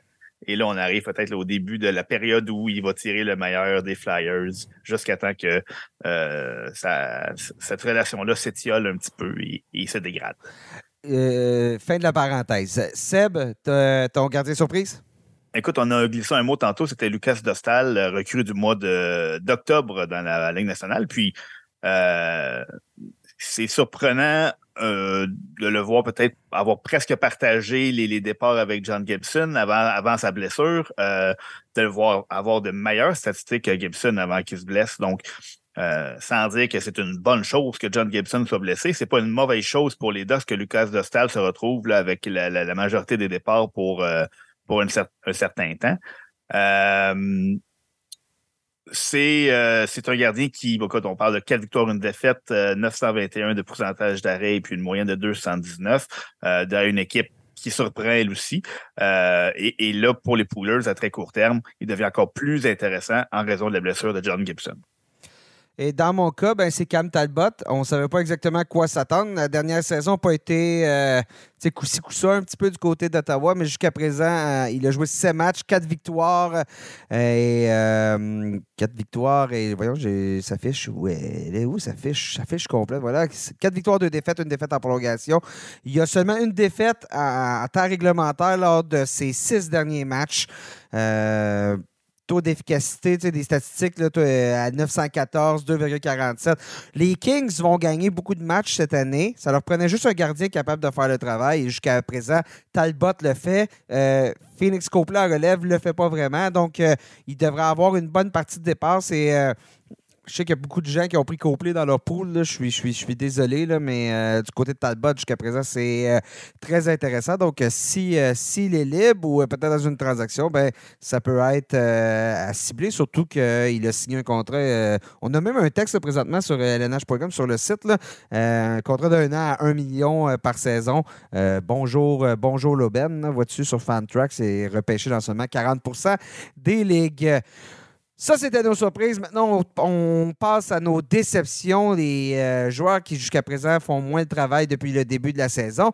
Donc, on vous nomme un joueur et on vous dit qui devrait le remplacer. Donc, euh, notre suggestion comme joueur pour euh, le remplacer. Hugues, je te lance avec ben, ton attaquant, sur, ton attaquant décevant. Ouais. Ben, ma déception, c'est Jonathan Huberdeau pour, une, pour une deuxième saison de suite. Ça ne regarde pas très bien. Je pense que on savait tous que les saisons de 100 points n'étaient pas la norme pour Jonathan Huberdeau, mais après une saison, c'était quoi, 55 points l'année dernière, je pense? Euh, si je ne me trompe pas, là, je, je, vais de mémoire, mais après une saison d'une cinquantaine de points, la saison dernière commence avec 5 points en 9 matchs, un différentiel de moins 10, seulement 15 tirs au but. Euh, donc, il n'est même pas à deux tirs au but par match. Euh, un point en avantage numérique seulement. C'est décevant. Euh, comme, comme tous les, les, les, les, joueurs des Flames présentement, il n'y a pas vraiment de, de, pas vraiment de grands contributeurs offensifs dans les poules là-bas, mais Huberdo, je pense que tout le monde s'attendait à, le voir rebondir. Il n'y arrive pas. Euh, donc, euh, voilà ma, déception. Et pour le, joueur de remplacement, ben, je suis allé, euh, comme, comme Huberdo est un, un ailier gauche, je suis allé avec un, un ailier gauche ici en Caroline, Michael Bunting, qui connaît un bon début de saison avec les Hurricanes, 8 points en 10 matchs, joue sur un, sur un bon trio avec Jesperi Kotkaniemi et Martin Nekash. Donc, Kotkaniemi qui est le meilleur pointeur des Hurricanes présentement, Nekash qui a 9 points en 10 matchs. Donc, c'est une unité qui fonctionne bien. Euh, Bunting a déjà 4 points d'avantage numérique, 3 buts, 20 tirs, donc une, contribution intéressante dans les, euh, dans les catégories périphériques. Euh, c'est un, un gars que je vois quand même continuer dans cette, euh, cette veine-là en Caroline. Les Hurricanes, c'est une équipe qui utilise tout leur trio, leur, leur offensive est assez équilibrée. Bunting qui joue 17 minutes 56 par match, donc il est un, quand même un des attaquants les plus utilisés par Rod Brindamour. Euh, donc, tu sais, c'est pas un gars qui va, euh, c'est pas un gars qui va nécessairement vous faire euh, gagner votre poule. Il fera pas 100 points cette année. mais là, on parle vraiment d'options de remplacement, donc de, joueurs qui peuvent être disponibles dans votre poule ou qui peuvent, qui sont, qui sont disponibles, qui, vous êtes capable d'aller chercher dans une transaction sans nécessairement donner la, la, lune en retour. Donc, pour ces raisons-là, Michael Bunting. Seb, de ton côté, ton attaquant? Moi, c'était un joueur que j'avais euh, repêché dans plusieurs poules en me disant que ça allait toute une saison pour lui, mais jusqu'à maintenant, euh, ça ne s'avère pas. C'est Ricard Raquel des Penguins de Pittsburgh, seulement un point en neuf matchs. Euh, évidemment, moi, j'en avais parlé dans mes joueurs à surveiller en début de saison dans le, podcast. Donc, mea culpa pour, pour les, les, les poolers que, que j'ai pu diriger vers cette, vers cette option. Pour le remplacer, je ne suis pas allé très très loin. Je suis allé du côté de, du, joueur qui a pris sa place sur la première vague du power play, euh, du jeu de puissance, désolé, euh, euh, chez les Penguins, Riley Smith. Riley Smith va beaucoup mieux que, son, que son compagnon. Trois points ces trois derniers matchs. A été ajouté à la première vague du jeu de puissance récemment, a déjà obtenu un point sur le jeu de puissance. Donc, à court terme, Riley Smith, qui était obtenu pour une, par une bouchée, pour une bouchée de pain cet été, pourrait rendre de précieux services à court terme. Surtout que les Penguins, ça ne va pas bien mais je pense que on joue de malchance un petit peu euh, à l'offensive chez les Pingouins. Donc, il faut, faudrait s'attendre à ce que ça débloque là, euh, incessamment. Oui, quand tu regardes les statistiques avancées, les Pingouins, on est à peu près les meneurs là, dans les, buts attendus et tout ça. donc, bien évidemment, ça vaut ce que ça vaut, mais on, ça laisse croire que les Pingouins, là, on est capable de mieux, du moins offensivement.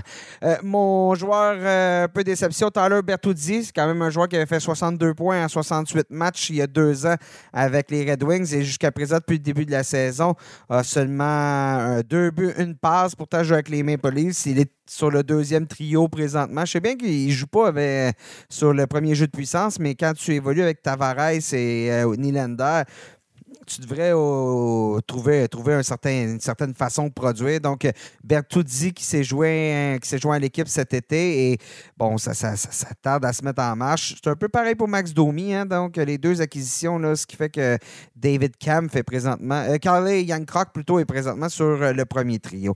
Pour le remplacer, ben, euh, Yesperi Kotkanemi, meilleur marqueur du côté de la Caroline depuis le début de la saison, 10 points, 4 buts en 10 matchs. on avait pas prédit ça, mais en même temps, on parlait du, ça prend un peu de temps pour se mettre en marche, développer des joueurs de Kotkanemi, ben ça a cliqué et euh, c'est un joueur qui est peut-être libre dans votre pool. Donc, euh, regardez, mais vraiment, début de saison assez, intéressant du côté de Kotkanemi.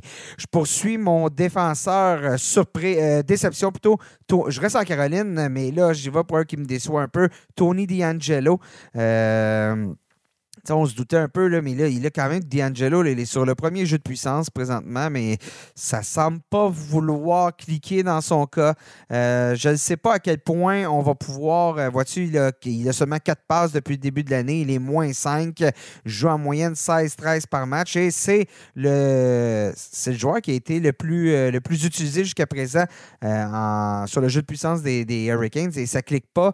Donc, je me demande vraiment, on va, on va, on va s'accrocher pendant qu'on combien de temps avant de dire, ben écoute, euh, on va donner à Brent Burns pour de bon le premier jeu de puissance. Donc, il y a de la pression dans son cas et je ne suis pas certain qu'on va le, garder dans cette position-là si ça ne produit pas. Pour le remplacer, Shane Beard du côté, de, du côté des, des Red Wings de Détroit.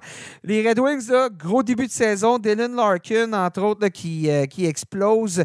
Alex de Brincat aussi. Je ne sais pas ça va durer combien de temps dans ces cas-là. Mais God is Beer, ce qui est intéressant avec lui, c'est que lui, c'est réellement possible qu'il garde le, premier jeu de puissance. Présentement, on évolue à deux défenseurs sur euh, la première unité avec Moritz Sider, mais Sider, peut-être défenseur plus complet que les Goddess Beer. Euh, alors, euh, c'est je pense qu'à long terme, c'est très possible que euh, Goddess Beer garde la première vague et Sider se retrouve sur la deuxième. Il a 6 points jusqu'à présent en 10 matchs. 6 euh, points sur le jeu de puissance, donc Goddess Beer. Donc, euh, c'est quand même intéressant pour un total de 9 en 10 matchs. Je, crois que ça peut se poursuivre, même s'il n'a pas de points lors de ces trois dernières rencontres.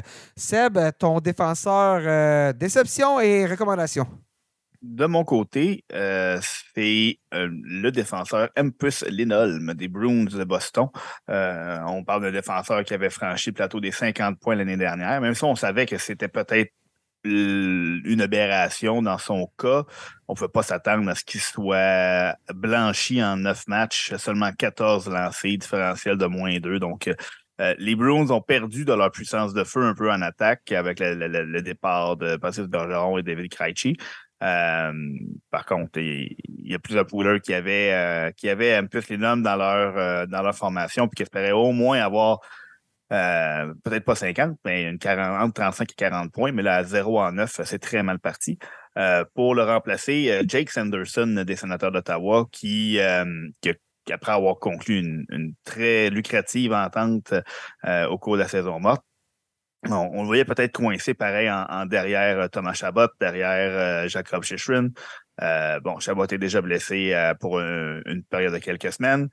Jacob Shishrin a déjà manqué quelques entraînements, donc c'est c'est un petit peu.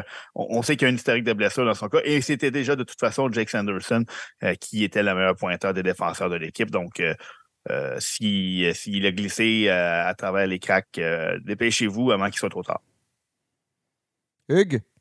Euh, moi, ma, déception, c'est euh, Justin Falk des, Blues de Saint-Louis. Euh, je dirais que les Blues de Saint-Louis en général sont une déception cette saison. mais Justin Falk, particulièrement, un joueur avec qui j'ai une relation amour-haine, parce que chaque fois que je le prends dans mon pool, il fait à peu près 12 points dans une saison. Puis chaque fois que je ne l'ai pas dans mon pool, comme lors des deux dernières saisons, ben, il fait 50 points et 47 la saison d'avant. Donc, un fan euh, de Justin Fox. Ça paraît que je l'ai pris cette saison. Donc, euh, non, mais blague à part, euh, les Blues en général, je comprends pas trop ce qui se passe offensivement avec cette équipe-là. je regarde la colonne de statistiques présentement. Jordan Cairo seulement 3 points. Robert Thomas seulement 5 points. Bon, Butchnevich a eu une, une petite blessure en début de saison, mais seulement 2 points au tableau c'est pas une équipe qui a changé complètement pendant l'été. Euh, c'est pas une équipe, l'année dernière, c'était pas une équipe qui dominait offensivement. Puis Justin Falk a quand même été capable de, récolter 50 points. Mais bon, là, cette, saison, c'est pire que pire. J'ai l'impression que ce mauvais rendement-là euh, offensif du côté des Blues euh, se répercute sur la production de Falk. Donc, seulement un point après, après cette match là, pour le, deuxième défenseur le plus utilisé des Blues derrière Parayko. C'est, à mon avis, pas assez. Donc, l'option de j'irai avec, euh, avec Philippe Ronek chez les Canucks de Vancouver, qui s'est amené un peu dans le, pour être dans, l'ombre de Quinn Hughes. C'est encore le cas, mais il joue avec Quinn Hughes. Donc, le simple fait de jouer avec Quinn Hughes, ben, ça va, ça t'aide à mettre des points au tableau. Ça signifie que tu es, toujours sur la glace en bon. Évidemment, en même temps que Quinn Hughes, mais en même temps que les autres gros canons des, Canucks de Vancouver. Et présentement, Ronick qui, traverse une, bonne séquence offensive. Donc, euh, même s'il ne joue pas sur le premier jeu de puissance, le fait qu'il côtoie des bons joueurs constamment, ben, va lui permettre d'avoir une, une bonne production euh, à 5 contre 5. Donc, euh, un, autre, un autre défenseur qui, vous êtes capable peut-être d'aller chercher dans, une transaction dans un vos pool, puis qui va peut-être vous, euh, vous surprendre offensivement. à toi l'honneur de commencer pour les gardiens, Hugues. Ben, pour les gardiens, j'ai vraiment pas le choix d'y aller avec une autre équipe qui est un peu décevante, les Penguins de Pittsburgh, donc Tristan Jarry devant le filet. c'est une fiche de seulement deux victoires, donc 2-5-0, un pourcentage de 893, une moyenne de 2,84. Bon, ces deux, ces deux victoires, c'était des jeux blancs, donc il y, a, au moins ça qui, qui, joue en votre faveur, évidemment, dans, dans, dans votre pool, mais quand même, Tristan Jarry, malheureusement, l'inconstance, c'est un peu le, résumé de sa carrière. Euh, il, va connaître des, bonnes saisons. Tu la saison dernière, 34 victoires. Euh, pas la saison dernière, excuse, la, la, saison précédente, 2021-2022, 34 victoires. La saison dernière, 24 en seulement 47 matchs. Et en série, s'effondre. Donc, euh, on dirait que c'est jamais constant avec, avec Tristan Jarry. Et là, on a, on a un peu ce, résultat-là, cette inconstance-là en ce début de saison. Je crois que les Pingouins vont se relancer, mais pour le moment, euh, Tristan Jarry, certainement pas une option euh, à cibler. En remplacement, j'irais euh, avec Ville Husso. Tu parlais de, tu parlais de Détroit, Nick. C'est une des équipes surprises. C'est une équipe qui, qui, marque, qui marque des buts, un bon, un bon jeu de puissance. donc, Husso va quand même être appuyé par une bonne attaque, connaît un bon début de saison, déjà quatre victoires. Euh, donc, euh, voilà, ça serait, ça serait mes choix pour euh, devant le filet. Seb, ton tour, ton Cerbère décevant? je vais y aller avec Jonas Corpissalo. On, pensait vraiment que les, sénateurs étaient, arrivés cette année, qu'on avait peut-être réglé le problème devant le filet avec un, gardien qui avait eu plusieurs blessures dans les dernières années, mais quand il avait été en santé, avait montré de belles choses. Mais là, finalement, on, on, tente, on lui a donné la majorité des départs, mais c'était plus un, système d'alternance. Puis euh, avec 903 de pourcentage d'arrêt, 322 de moyenne de but alloué, euh, c'est pas nécessairement beaucoup mieux qu'Anton Forsberg. Euh, on est supposé avoir une belle équipe devant lui, mais présentement, le gardien ne fait pas la différence. Donc, euh, je pense qu'il y a beaucoup de, de poolers qui avaient qui pensaient avoir repêché un gardien qui allait euh, gagner sa part de match. Et là, présentement, c'est moins que 500 dans son cas. Et pour le remplacer, euh, je vous suggère euh, Karel Vejmelka des, des Coyotes de l'Arizona. Les Coyotes qui, qui ne jouent pas du mauvais hockey, qui, qui, qui, vont encore, encore une fois, c'est peut-être pas une puissance de la Ligue nationale, euh, mais même s'il a une fiche de 2 et 3 qui est essentiellement la même que, euh, que Corpissalo, lui, il a une moyenne de 2,51 et un pourcentage d'arrêt de 926. Donc, on semble déterminer là, un petit peu alterner les, euh, les départs entre lui et Connor Ingram. Euh, beaucoup de matchs pour les Coyotes en ce début de saison, mais là, ça va être, parce que petit à petit, on va voir Vejmelka prendre, prendre l'ascendant. Il a toujours montré dans les dernières années qu'il se débrouillait bien derrière une équipe plus qu'ordinaire. Maintenant, il se débrouille toujours bien avec une équipe qui a pris du poil de la bête devant lui. Donc, je pense que cette année, Karel Vemelka va, euh, va pouvoir euh, rapporter euh, un petit peu plus de victoires aux Poolers qui vont l'ajouter dans leur formation. Et en terminant, ben, mon gardien décevant, Ilya Samsonov du côté de Toronto. Difficile de trouver quelqu'un d'autre. Vraiment, Samsonov, c'est un début de saison catastrophique même si sa fiche est positive, techniquement, deux victoires, une défaite, une défaite en, prolongation, mais vois-tu, il y a un match où il n'a pas eu la décision euh, euh, contre le Lightning le 21 octobre, et c'est grâce à ses coéquipiers parce qu'il avait accordé trois buts sur les quatre premiers lancés. Euh, très, très difficile. Et ben, en retour, celui qui fait très bien, c'est son c'est son adjoint, ou du moins c'était son adjoint, c'est peut-être même devenu le numéro un, Joseph Wall, qui euh, en est, on ça, en à une première saison là, comme euh, à temps plein dans la Ligue nationale de hockey. Euh, trois victoires, deux défaites depuis le début de la saison, mais une moyenne à 1,89, pourcentage d'arrêt à 942. On savait que les Maple Leafs ne seraient pas patients dans son cas, dans le cas de Samsonov, avec Wall qui a vraiment fait ses classes au niveau inférieur et qui euh, maintenant semble prêt pour euh, la LNH. Donc, euh, ben, je vous dirais de remplacer Samsonov par Wall. Peut-être que Samsonov va revenir en force. On sait c'est quand même un, gars de séquence dans le cas de Samsonov, mais Wall, il a tout à prouver, il a tout à gagner. Et justement, Sheldon Keefe est prêt, est prêt à lui ouvrir la porte. Donc, soyez pas surpris si ça se poursuit. Et voilà, c'est ce qui met un terme à cette partie pouleuse pour euh, ce balado. Et c'est aussi ce qui met un terme à cet épisode de la tasse de café LNH. Sébastien Deschambault et Marcel, merci d'avoir été là. Merci, à toi, Nick. Merci à Robert Laflamme qui était là aussi plus tôt euh, dans l'émission. Donc, euh, merci d'avoir été à l'écoute, euh, chers auditeurs. je vous rappelle, vous pouvez nous suivre sur toutes nos plateformes lnh.com, LNH par de soulignement FR sur Twitter, X peu importe, LNH sur Facebook. On est même sur Threads, là, LNH barre de soulignement FR. N'hésitez pas à nous suivre si vous êtes sur ce réseau social-là. Et ben, surtout, ben, suivez-nous pour le balado euh, abonnez-vous, peu importe où vous nous écoutez, pour être certain de ne jamais rien manquer, jamais rater un épisode. Merci encore, messieurs, d'avoir été là. Merci, chers auditeurs, d'avoir été à l'écoute et on se reparle très bientôt.